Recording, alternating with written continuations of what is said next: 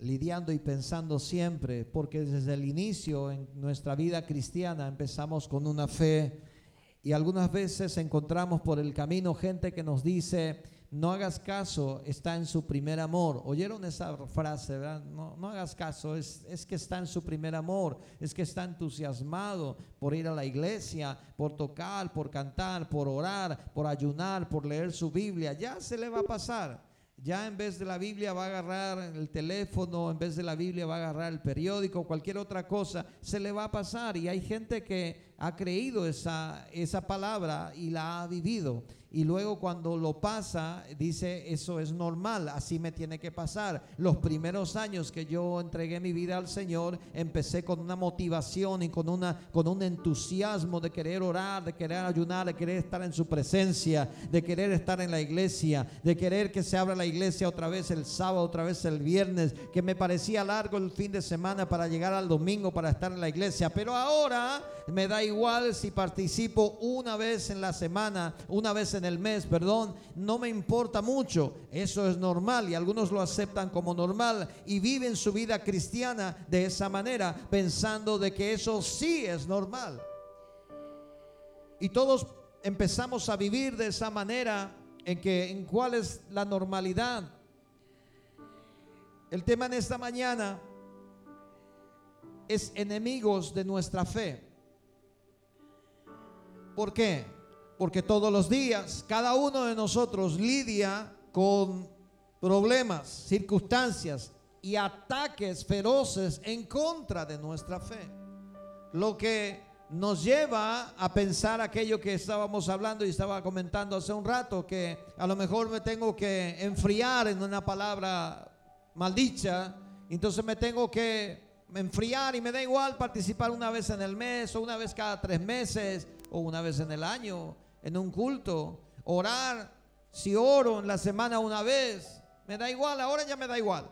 Y eso es normal en la vida del cristiano. No, no es normal. No es normal, es que la fe se habrá enfriado y se estuvo apagando la relación con Dios por causa de no identificar enemigos de nuestra fe. Nosotros cuando empezamos a creer en el Evangelio de Cristo, empezamos a creer que hay un Dios, hay una eternidad, hay un Cristo que murió por mis pecados, me dio la vida, me dio la victoria. Y en ese camino empezamos y somos agradecidos, empezamos a querer agradecer al Señor, pero por el camino aparecen hermanos y hermanas que son murmuradores, algunas veces que no han sanado todavía su alma de algunas cosas, empiezan a chismear, empiezan a lastimar nuestro corazón con algunas palabras. Y es eso nos va apartando de la fervorosidad del Evangelio en el cual creímos. Dañamos nuestra alma y nuestros sentimientos por algunas cosas que pasan en la vida. Y luego empezamos a enfriarnos y tomamos eso como normal. Ahora muchos percibimos esa, ese ataque y muchas veces ese ataque es imperceptible. Ese ataque en contra de mi fe y de la tuya muchas veces es imperceptible, pero al final nos damos cuenta que nos apagamos. Al final nos damos cuenta que la fe se fue perdiendo. La fe es el arma principal del creyente. La fe es el arma, no solamente es el fundamento del evangelio, porque por fe somos salvos y no por no por obras, sino también es el arma fundamental del cristiano. De hecho, la Biblia dice que permanecerán la fe y el amor. El, amor es el mayor, pero nombra a la fe, nombra la esperanza. Permanecerá. La fe es algo fundamental. ¿Por qué? Porque con ella nosotros, dice la palabra, apagamos los dardos del maligno.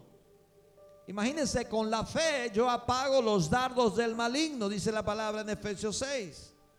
Con la fe yo me posiciono en lugares celestiales en Cristo Jesús, dice Efesios, Él me posicionó en lugares celestiales en Cristo Jesús, pero yo tengo que creer esa palabra. Ahora, por la fe también yo soy justificado, o sea, tú y yo somos justos. Y alguno me va a decir, no, yo no soy justo, estoy alejado del ser justo, soy apenas alguien que está tratando de hacer bien las cosas con Dios. Y tú y yo estamos en la misma en la misma regla, en el mismo camino. Tú y yo estamos tratando de hacer a Dios sonreír y que diga, este mi hijo, qué bueno. Pero ¿sabe qué?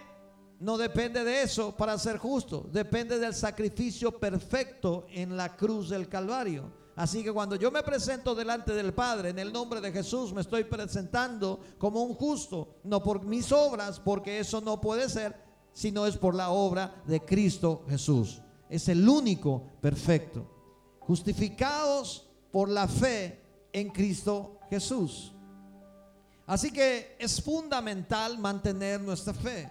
Jesús lo dijo por nosotros. Bienaventurado le dijo a Tomás. Tomás era un poco incrédulo y a los amigos le dijo, yo voy a creer que Cristo resucitó, que el Mesías resucitó, pero tengo que verle y tengo que tocarle y tengo que meter mi dedo en su mano, en la llaga. Fíjense. Así que Jesús tuvo un desafío y le dijo al Padre, restaurame todo el cuerpo, pero esa llaga no me restaure, porque Tomás tiene que creer. es tremendo, ¿verdad? Así que Jesús, por amor a Tomás, se dejó las llagas, porque podía haber sido sano completamente. ¿No es cierto? Lacerado su cuerpo, destruido totalmente. Pero Jesús se dejó las llagas para que Tomás pueda creer. Y le dijo a Tomás, ven y tócame. Tomás mete el dedo en el costado también Dice la Biblia que él empezó a creer y aquí Jesús le dice, bienaventurados van a ser los que creen sin verme. Y ahí entramos tú y yo. Somos bienaventurados. Así que en esta mañana yo quiero con la ayuda de Dios contarte de dos enemigos grandes de nuestra fe. Que sin darnos cuenta muchas veces, imperceptiblemente, esos ataques hacen que nosotros menguemos en nuestra fe que vayamos disminuyendo nuestra devoción hacia Dios. Vayamos disminuyendo nuestra oración hacia Dios y nuestro amor por Dios. Uno de los ataques más feroces es la ansiedad. La ansiedad, algunos definen como exceso de futuro, algunos definen de otras cientos de maneras, pero yo quiero llamarle la impaciencia que tenemos delante de la vida. Y eso se multiplica cuando pedimos al Señor. La impaciencia de poder esperar nuestras peticiones cumplidas delante del Señor. Somos ansiosos. Que le decimos a un joven, a una, a una joven que ya se quiere casar a los 15 años. ¿Qué le decimos? No te apures. Sea ansioso. Ya lo vas a decir. Sí, pero yo ya me quiero casar. Quiero tener mi casa. Quiero tener mi auto. Quiero tener mis hijos. 15 años tener papá. Tranquilo, ¿no? Pero cuando algunos ya tienen ya la edad, le decimos que está esperando, papá. Que está pasando el tren, ¿verdad? Ahora, ¿cómo logramos ese punto medio? La ansiedad te lleva a no esperar el tiempo correcto de la bendición de Dios. Y entonces venimos a pedir con nuestras peticiones delante del Señor y mañana no se contesta y el mes que viene no se contesta y ya estamos hartos, ya estamos cansados y eso va apagando nuestra fe. Y luego encontramos a los un año después, dice, no, yo ya le había orado al Señor, ya le pedí a Dios, pero no me dio, no sé por qué. ¿Y cuándo te vas a ir otra vez a la iglesia? Y me tengo que ir. No, no se dio cuenta de que esa impaciencia y esa ansiedad en su petición menguó su fe y ahora ni siquiera quiere ir más a la iglesia. Apagó su devoción por Dios. Jesús dijo, en Lucas capítulo 18 está hablando de una mujer que está pidiendo al juez injusto y el juez injusto le da a esta mujer viuda la petición.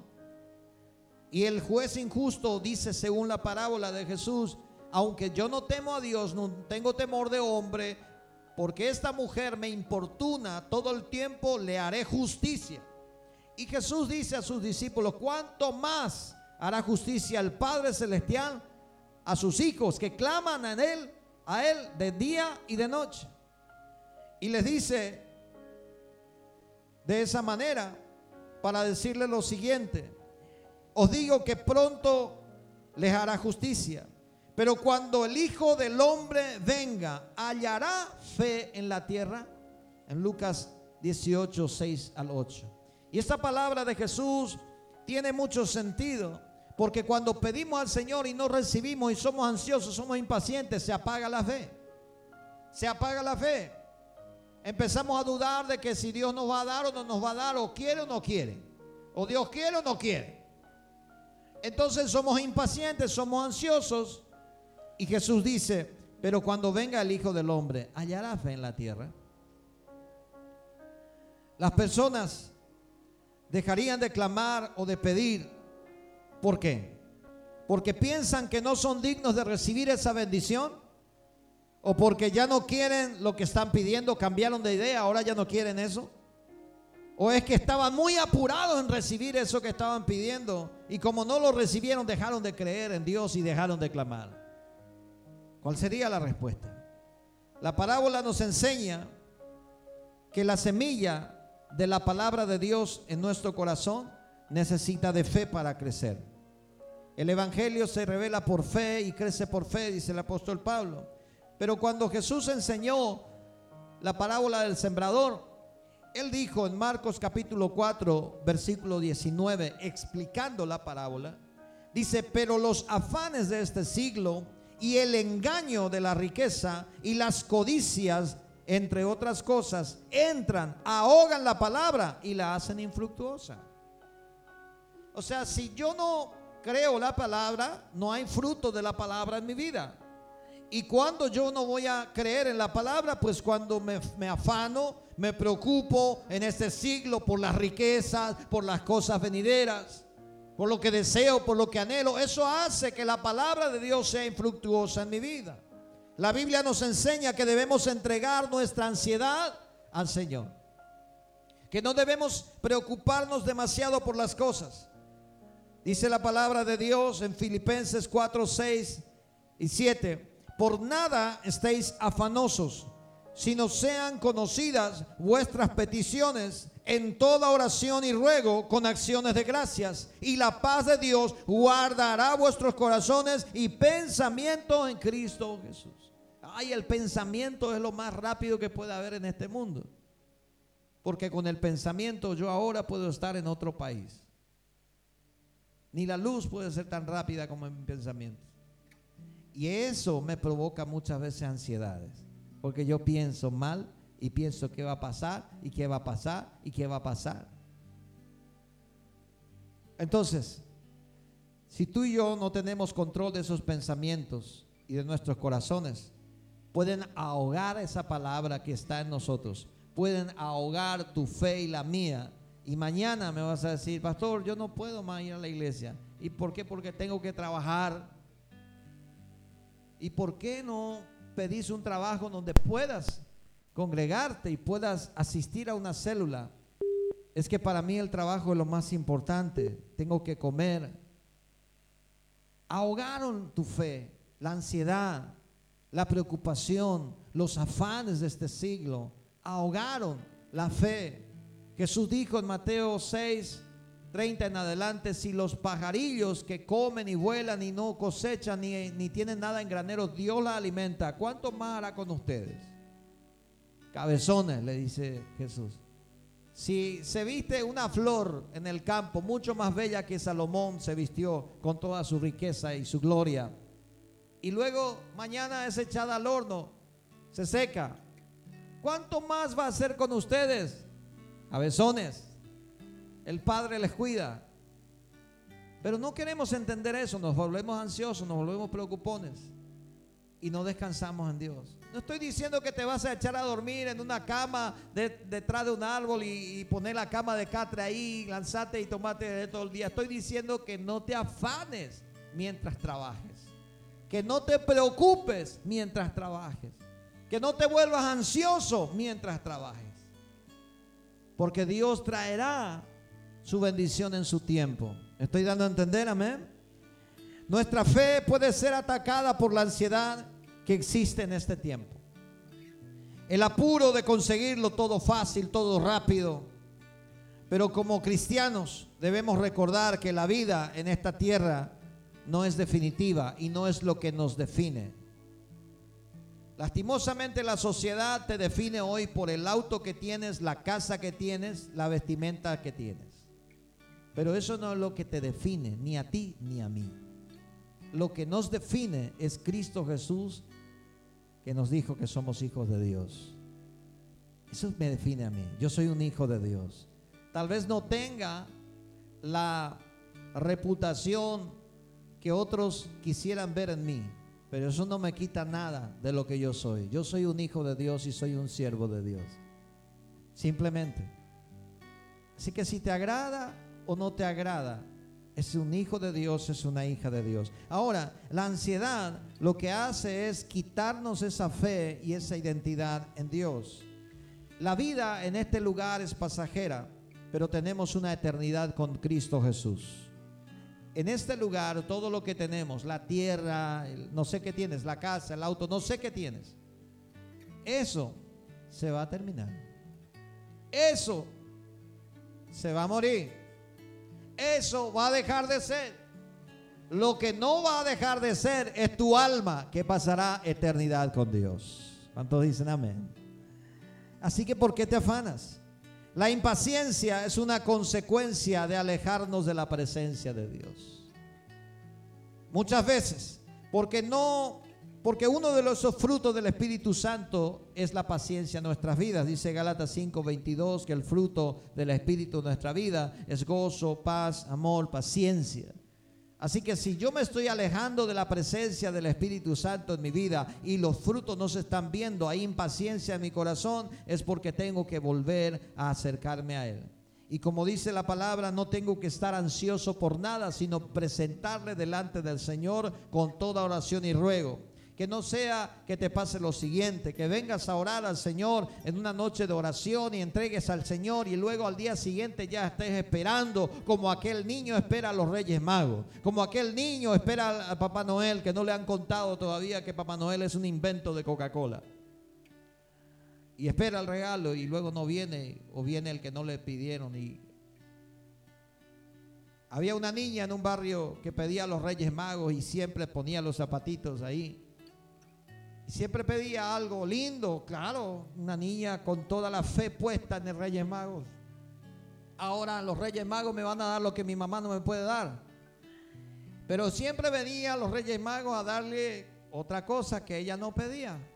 Así que la mamá trataba otra vez de sostener esa mentira con otra mentira y decirle, no, lo que pasa es que los Reyes Magos eh, vieron tú, entonces a lo mejor vos no vas a cuidar todavía ese juguete y bueno.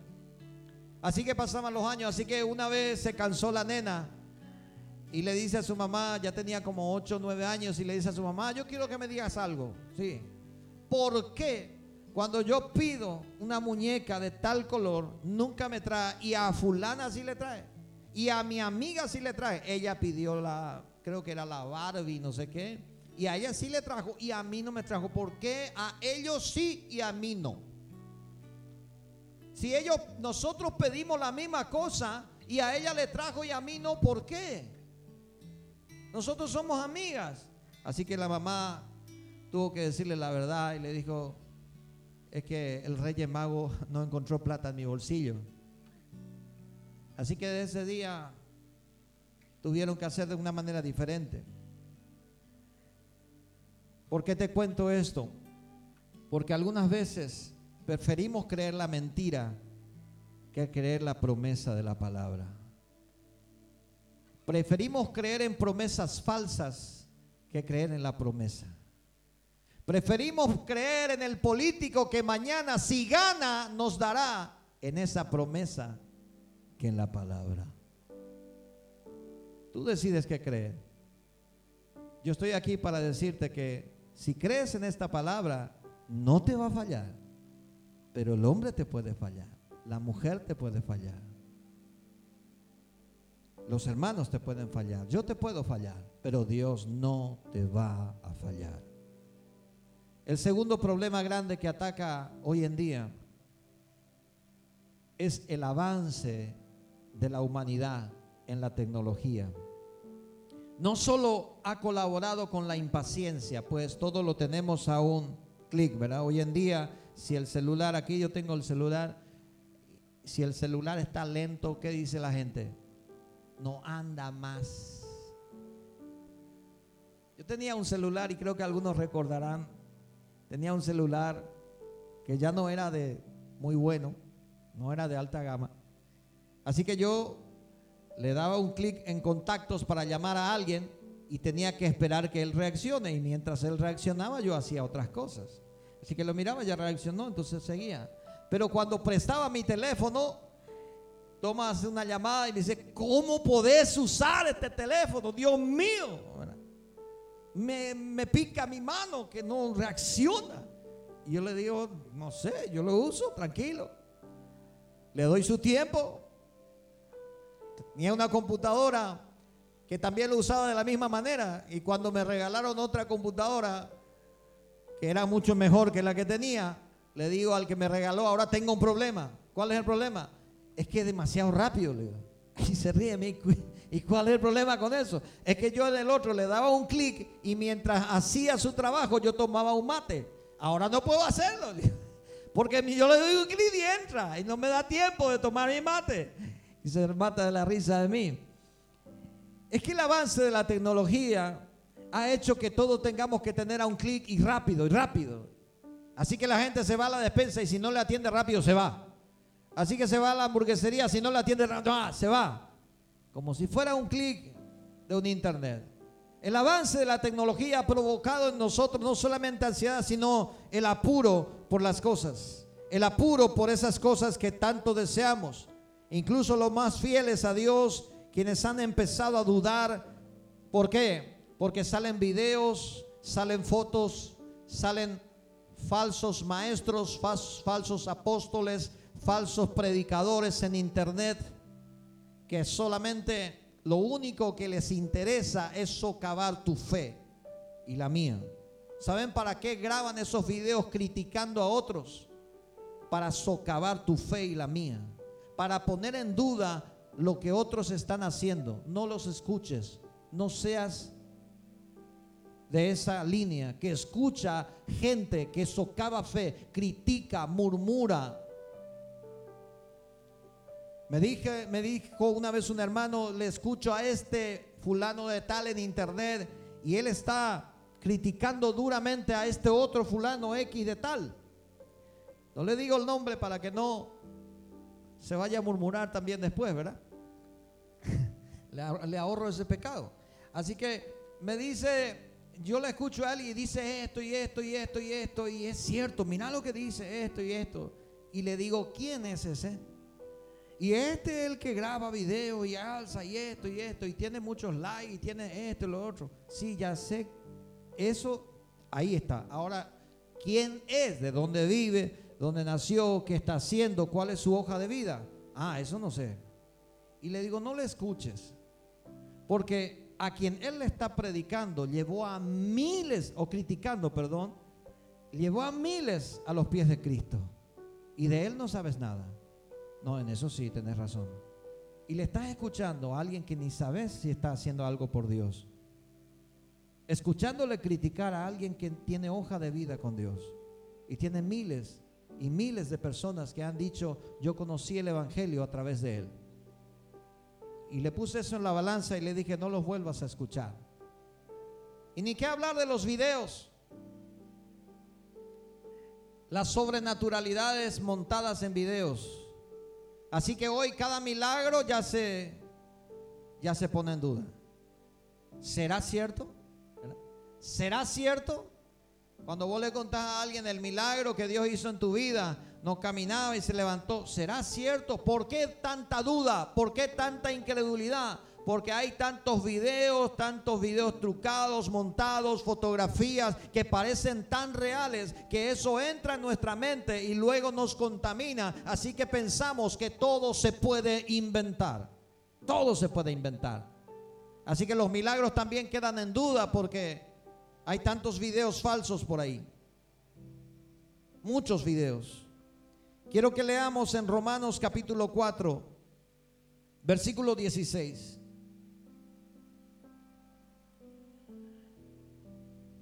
Y luego le voy a decir lo otro que provoca el avance.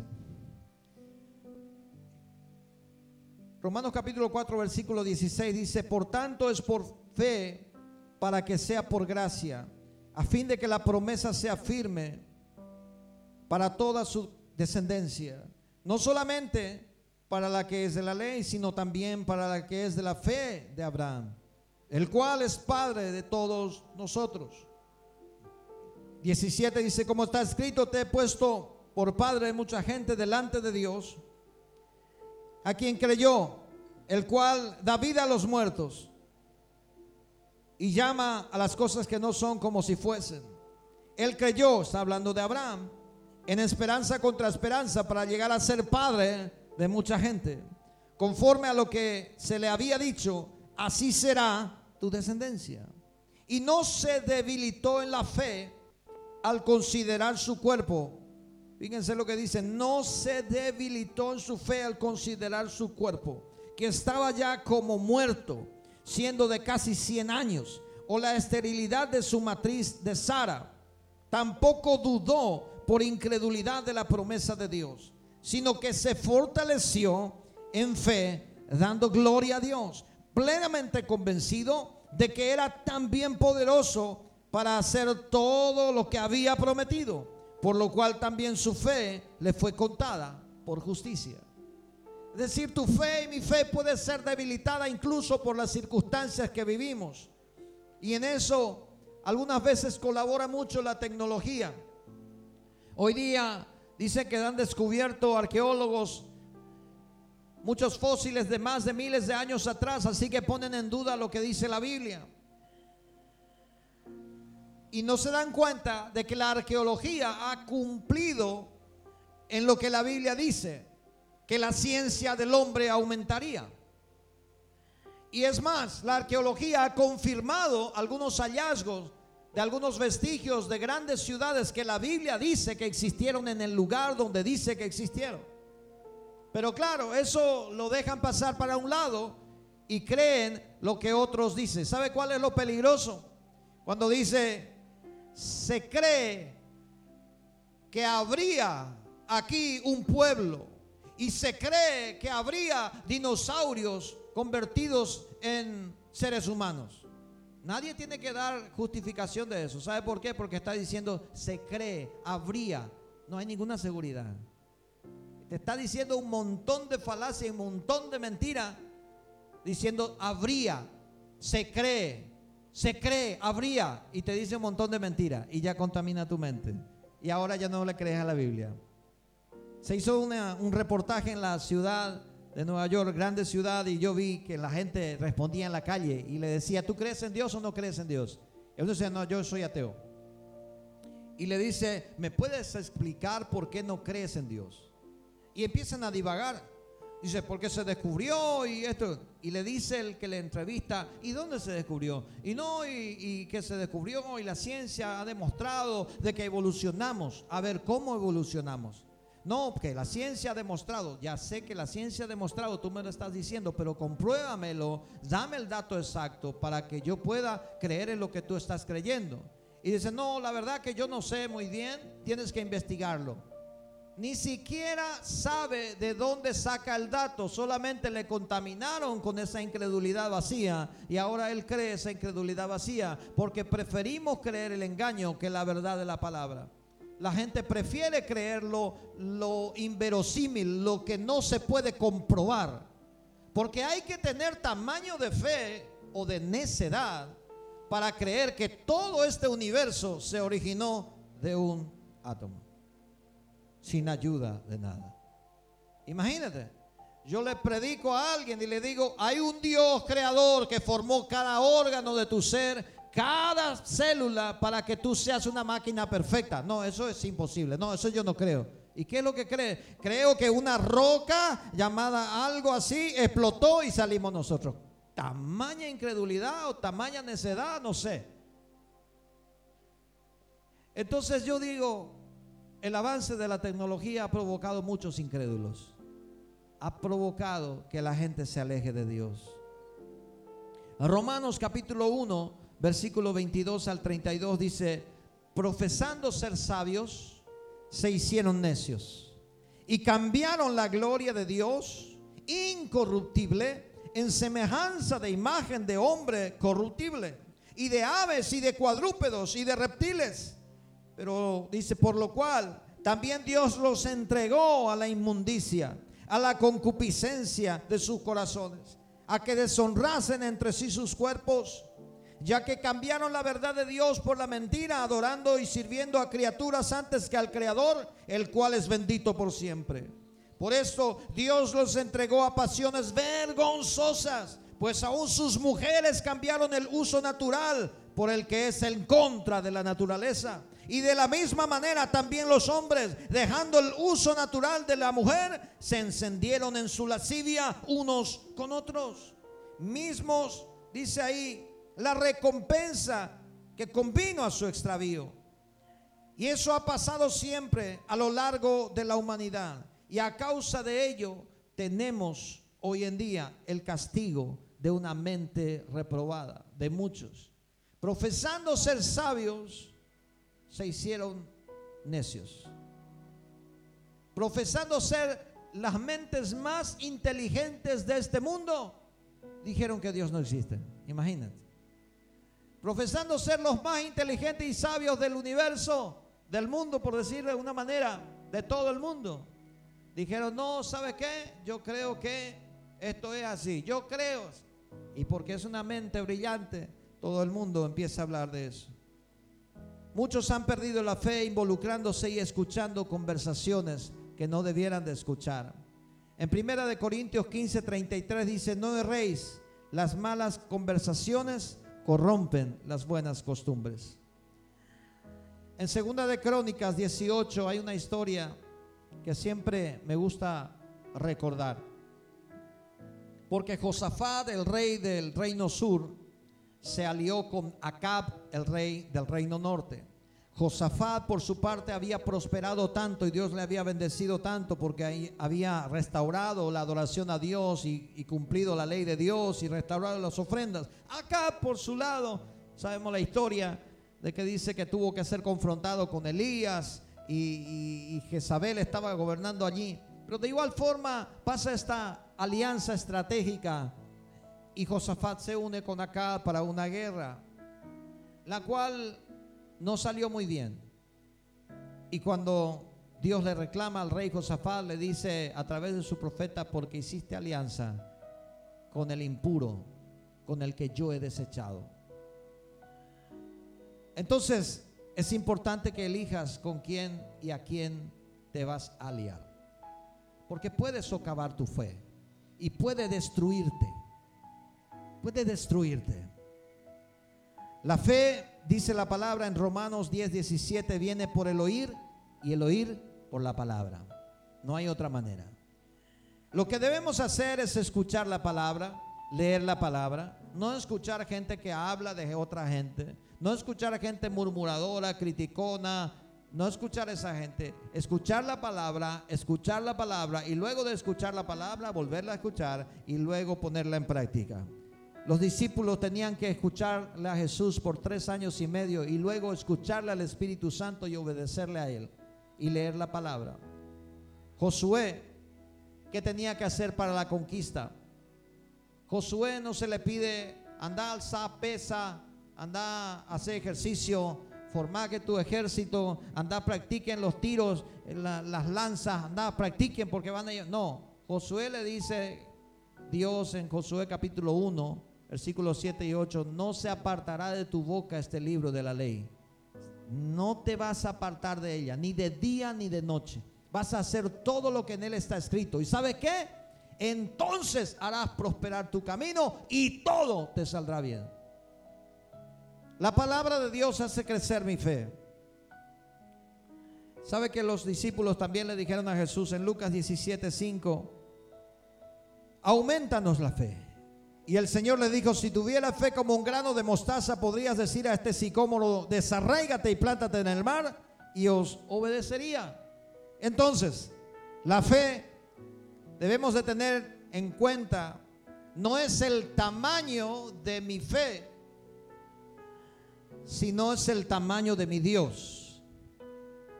No es el tamaño de tu fe, sino es el tamaño de tu Dios en quien crees. Y eso va a hacer crecer esa fe que ya Dios te puso en el corazón. Entonces, debemos hacernos estas preguntas. ¿Qué es lo que llena nuestra mente? ¿qué es lo que llena nuestra vida? Todo el día, todo el tiempo. ¿A qué le dedicas más tiempo? ¿A qué o a quienes le damos la prioridad de nuestra vida? ¿Qué es lo que está llamando nuestra atención y llenando nuestra mente y nuestro corazón? Cada uno de ustedes va a responder esa pregunta. Y no es muy difícil. En Gálatas 6, 7 al 8 dice, no os engañéis, Dios no puede ser burlado, pues lo que el hombre sembrare, eso también segará. Porque el que siembra para la carne, de su carne cosechará corrupción. Mas el que siembra para el espíritu, del espíritu segará vida eterna. Cada uno de nosotros elige en qué creer y elige cómo sembrar. Pero los resultados serán abismalmente diferentes. Si mi corazón se llena de ansiedad, si mis emociones son controladas por los problemas, no estoy confiando en Dios. Si estoy escuchando mucho a personas incrédulas, si estoy escuchando mucho a personas que no conocen a Dios hablando mal de otros, eso infectará mi alma de incredulidad. Esas influencias apeligran mi fe y mi percepción de mi Dios que todo lo puede. Mi Dios que todo lo puede. En el hospital, cuando tú y yo vamos, cuando conversamos con la gente, hay esperanza en las personas y hay esperanza en Dios. Pero siempre hay uno por ahí que dice no tener esperanza y no lo dice de boca para afuera, así textualmente, sino simplemente dice, hay que ver qué pasa. Ya me presenté al médico y no salió nada. La ecografía no salió nada. Y tú contento le dices, entonces no tiene nada. Y no sé, hay que ver qué pasa. Hasta de una ecografía, hasta de lo que le dice el médico, se ponen dudas porque hay incredulidad en su corazón. La ansiedad y la falta de paciencia hacen que junto con el avance de la ciencia y la tecnología tengamos un peligro en nuestra fe. Ahora, la palabra de Dios y el Espíritu Santo de Dios tienen que ser parte de mi vida todo el día. Colosenses 3:16, el apóstol escribiendo a la iglesia y nos dice a nosotros, la palabra de Cristo mora en abundancia en vosotros, enseñándoos, exhortándoos unos a otros con toda sabiduría y con salmos, himnos y cánticos espirituales. ¿Sabe cuál es el el talón de Aquiles de las iglesias cristianas? El estudio de la palabra de Dios. Solamente el 15 al 20% de los congregados estudian sistemáticamente la palabra de Dios. Ese es el talón de Aquiles. Y qué curioso, porque Jesús venció al enemigo con la palabra. Y la Biblia dice, ¿con qué limpiará el joven su camino? Con guardar tu palabra. En Josué le dice a Josué, tiene que guardar la palabra para ser victorioso. En Salmos 1 dice que tenemos que seguir la palabra de Dios y no andar en los caminos de los pecadores para que todo sea prosperado y seamos bendecidos. Así que la fe es fundamental. En segunda de Corintios 13:5 dice ahí la palabra, examinémonos a nosotros mismos. Si estamos en la fe, y dice, probaos vosotros mismos. ¿No os conocéis vosotros mismos que Jesucristo está en vosotros? A menos que seáis reprobados. Así que este examen que tú y yo tenemos que hacer se encuentra simplemente en ser sincero conmigo mismo y decir qué es lo que está llenando mi vida. Incredulidad, duda, temor, ansiedad. Creo más en todo lo que me dice la ciencia, la tecnología. Creo más lo que me dice ahí San Google, como dicen los jóvenes.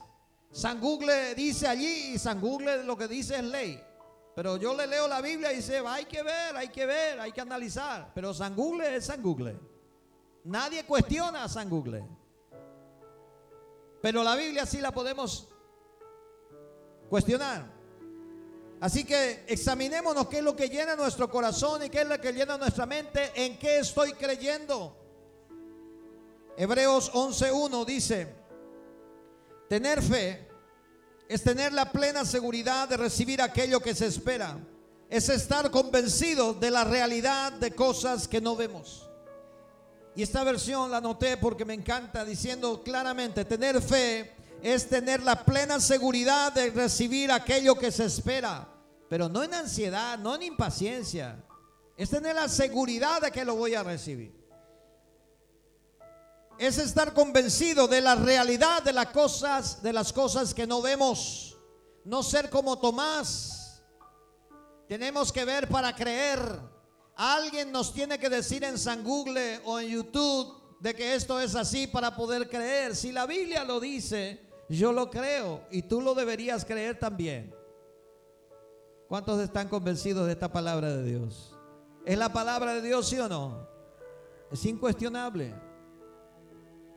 Si llegamos a discutir con alguien que no cree la palabra de Dios, es una discusión vana.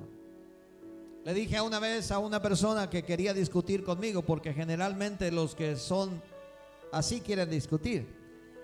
Y me dice, ¿qué es lo que tú crees? Yo te voy a contar lo que yo creo.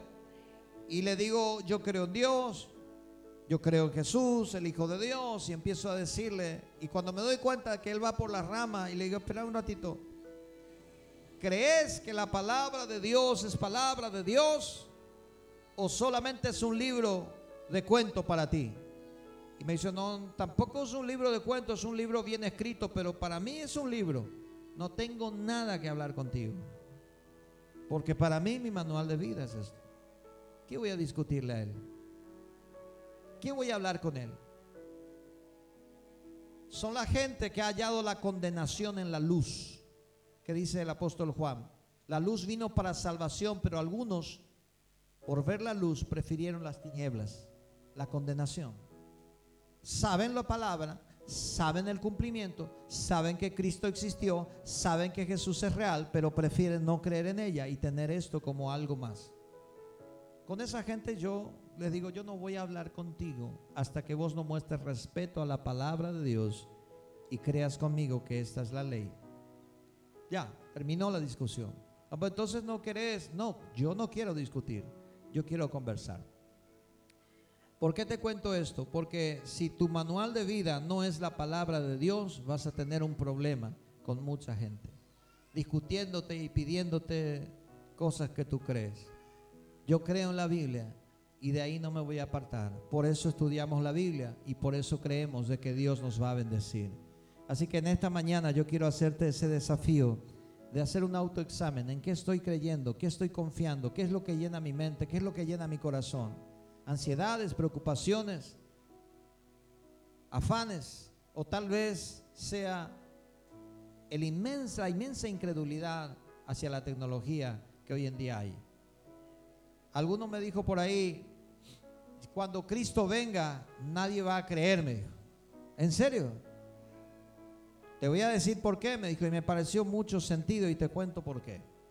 Me dijo, cuando Cristo venga en gloria y aparezca ahí como Apocalipsis dice que todo ojo le verá, cuando eso pase, cuando pase lo que dice en Mateo 24, sabe que nadie va a creer. ¿Por qué? Me dijo. ¿Por qué? Porque la ciencia aumentará tanto que la gente va a creer que es un holograma programado desde un satélite. Y yo me dice, wow, yo creo que sí. Yo creo que sí. Porque la gente es incrédula por causa de la tecnología. Quiero pedirte que te pongas de pie. Y vamos a orar. Gracias Jesús. Quiero que hagas esa oración contigo mismo allí con Dios y le pidas a Dios que te pueda mostrar dónde están aquellas cosas que tal vez están dañando tu vida, tu corazón Tal vez están dañando tu interior, están socavando tu fe y no te das cuenta. Y que el Espíritu Santo te muestre qué estás cargando en tu vida. Oh Padre Celestial, venimos a tu presencia una vez más. La fe es la base de nuestra victoria. La fe es la base de nuestro evangelio. La fe es la base